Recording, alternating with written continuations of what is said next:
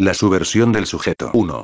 En esta breve aportación a la lectura del escrito de Jacques Lacan, su versión del sujeto y dialéctica del deseo en el inconsciente freudiano 1 que he preparado para hoy, he seguido el hilo de la orientación lacaniana tal como la elabora Jacques Alain Miller 2. La ubicación del texto tiene toda su importancia y los los seis paradigmas del goce 3 nos permitirán hacerlo de manera efectiva. Ese texto es una herramienta imprescindible para leer Lacan. Allí Miller ubica el paradigma 1. La imaginarización del goce. El paradigma 2. La significantización del goce y el paradigma 3. El goce imposible, en el que se hallan ubicados la observación sobre el informe de Daniel Lagarche, el seminario séptimo y su versión del sujeto entre otros. ¿Por qué el goce como imposible? Porque en ese momento el goce es definido como real, como fuera de lo simbólico. El seminario séptimo testimonia de ese corte en la enseñanza de Lacan. Consecuente con esta definición, el goce se alcanza por transgresión y se halla en primer plano la defensa en relación con el síntoma. Miller señala que este tercer paradigma no está vinculado a la tachadura significante sino al modelo de la vasija que Lacan toma de Heidegger. Es un objeto en más que viene al mundo e introduce un menos que puede ser llenado. Es a partir de aquí que Lacan hará equivaler la cosa al vacío que introduce la castración, vacío de borramiento de goce que es equivalente al sujeto tachado y podrá ser llenado con un suplemento que no complementa. Es la vía del objeto que aparece en primer plano y, si bien se trata aquí del objeto del deseo y no del objeto causa, abre la vía para ulteriores desarrollos.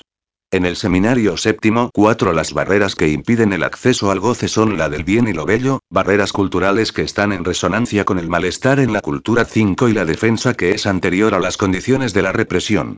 En su versión del sujeto y se trata de otras barreras, la del lenguaje dado que el goce está prohibido a quien habla y no puede decirse sino entre líneas lo que remite a la metonimia del objeto y a la marca del sacrificio operado que reenvía al falo 6. Se configura así un imposible para la palabra. El sujeto definido como discontinuidad aproxima ya este imposible 7. 2. Lacan trata de pensar el psicoanálisis a partir de la pulsión de muerte. En su retorno a Freud, Lacan toma, a diferencia de los postfreudianos, la pulsión de muerte pero la hace equivaler al orden simbólico.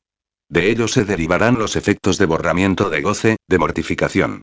Es verdad que ya Freud, en el malestar en la cultura, había presentado la génesis del superyo a partir de la pulsión de muerte. La función del superyo limita la pulsión por lo cual la pulsión de muerte aparece al servicio de la cultura. Lo que aparece como medio cultural para apaciguar la pulsión de muerte y permitir la vida en sociedad es la misma pulsión de muerte. Hay así un avatar de la pulsión de muerte que es el superyo. Lacan toma la relación de la pulsión de muerte con la cultura y hace la traslación al orden simbólico haciendo una equivalencia entre ambos lo que implica un intento de reducción del goce al significante. En este sentido, su versión del sujeto es la última tentativa de Lacan para tratar de formular el goce en términos de significante y significado. Ese es el momento capital de la significantización del goce ya que Lacan inscribe en la demanda del otro la fórmula de la pulsión, es decir, da el matema de su transcripción en términos simbólicos 8. La pulsión aparece así como una cadena significante paralela. Se puede decir que habla con otros significantes diferentes del lenguaje articulado. De allí que Lacan escriba que está tanto más lejos de hablar cuanto más habla. La gramática pulsional es lo que se halla en juego. Como ya he señalado, el goce prohibido lo es, en este texto, por limitaciones estructurales y esto hace caer el Edipo y formular no hay otro del otro.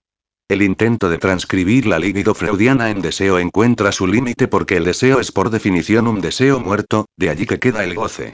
Es la pregunta que queda abierta. Pero ¿de dónde proviene ese ser que aparece como faltando en el mar de los nombres propios? Se trata de lo que no se agota en el cógito. 3.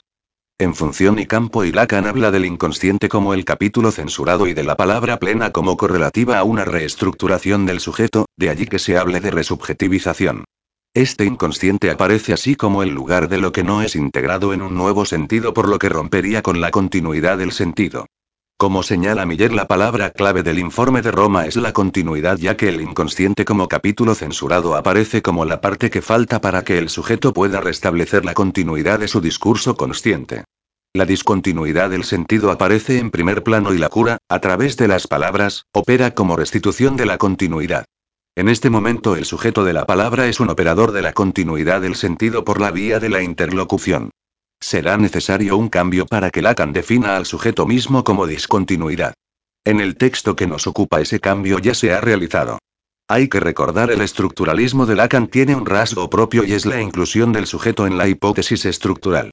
Por eso da lugar a la pregunta Princeps que hemos visto qué clase de sujeto podemos concebir a la estructura del lenguaje una vez reconocida en el inconsciente. Esta frase marca la diferencia entre el sujeto de la palabra y la nueva definición que identifica al sujeto con la discontinuidad significante.